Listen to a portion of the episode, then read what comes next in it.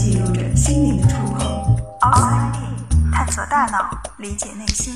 Outside In，欢迎来到 Outside In，我是冰峰。盛夏季节，蚊虫叮咬在所难免。被蚊子咬了之后，我们会觉得很痒，痒了就会用手去抓，可是越抓越痒，越痒又越想要抓。痒究竟是一种什么感觉？痒觉和痛觉又有着怎样纠缠不清的关系呢？氧化心理学认为，对于痒的感知可以让我们学会避免接触那些带有刺激性的物体，它是人类对于异物入侵的一种特殊的提醒和保护机制。在很长一段时间里，人们觉得痒和痛其实是同一种感觉。当这种感觉非常轻微的时候，它就是痒；而比较强烈时，就成了痛。为什么抓挠引起的疼痛可以用来止痒？因为我们人为的把刺激的强度增大了，痒变成了痛，自然也就不痒了。强度理论似乎很好的解释了抓痒的问题，可是痒和痛真的是同一种感觉吗？如果只是程度上的差别，那么这个临界点在哪里？为什么疼痛引起的是逃避反应，而瘙痒却会让我们主动的伸手去靠近？如果痒是一种微痛，那为什么肌肉、关节和内脏都只会痛而不会痒呢？事实上，我们可以很清楚地区分痒和痛，它们是两种截然不同的感觉。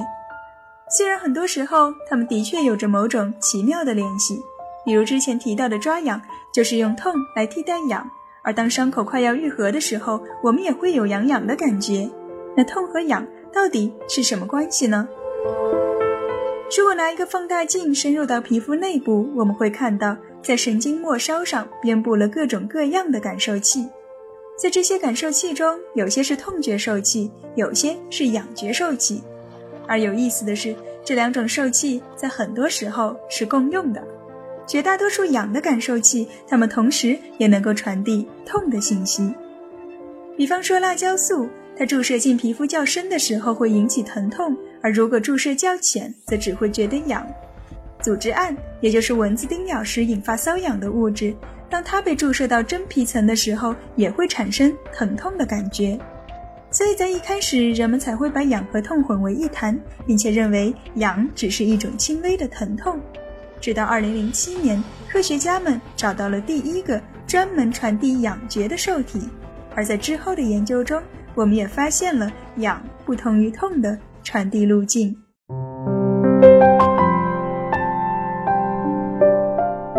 虽然在脊髓中，痒和痛的信息是分开传递的，但在神经通路的传送中，有一小段它们是彼此共用的。打个不太恰当的比喻，就好像在一条小马路上，每次只能通过一部车。如果痛车的司机比较强悍，他就可以率先通过，把痒车挤到后面。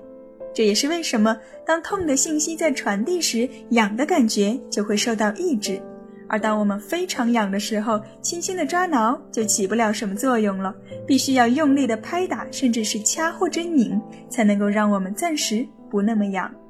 痛可以抑制痒，那为什么我们还会越抓越痒呢？原来，在我们抓痒的时候，大脑会释放出一种叫做血清素的神经递质。它是人体的天然镇痛剂，但同时它也是一种制痒剂。所以，当我们用力抓的时候，会觉得很舒服；而抓过之后，却好像比之前更痒了。越抓越痒的感觉，在慢性瘙痒中尤为明显。比如被蚊子叮咬之后，或者是一些湿疹患者，千万记得不要去抓。一来，抓挠的动作会让组织胺在皮下扩散，从而扩大瘙痒的面积。二来，抓挠产生的疼痛感也会让大脑启动镇痛程序，释放出血清素，两种制痒剂共同作用，想要不痒也难了。而至于为什么伤口愈合的时候也会觉得痒，那是因为当伤口比较深的时候，或者皮肤损伤比较大的时候，表皮层没有办法自行愈合，就需要一种新的皮下组织来补充。这种组织叫结缔组织，它负责在伤口中长出肉芽。而新生的血管和神经都要和结缔组织进行连接，在连接的过程中，它们会挤到一起，相互摩擦，于是就产生了痒的感觉。所以，如果是很细小的伤口，表皮能够自己愈合，我们通常不会觉得痒。痒和痛就像是一对孪生兄弟，他们有着太多相似之处，但同时，他们也像是一对情敌，有你没我，有我没你，彼此不可兼容。当我们觉得痒痒时，大脑会命令我们用疼痛去抵御痒的感觉。而当我们真的伸手去抓挠时，它又会释放出制痒剂来缓解由此产生的疼痛。如果有笑话大赛的话，这应该是大脑给我们开的最啼笑皆非的玩笑了。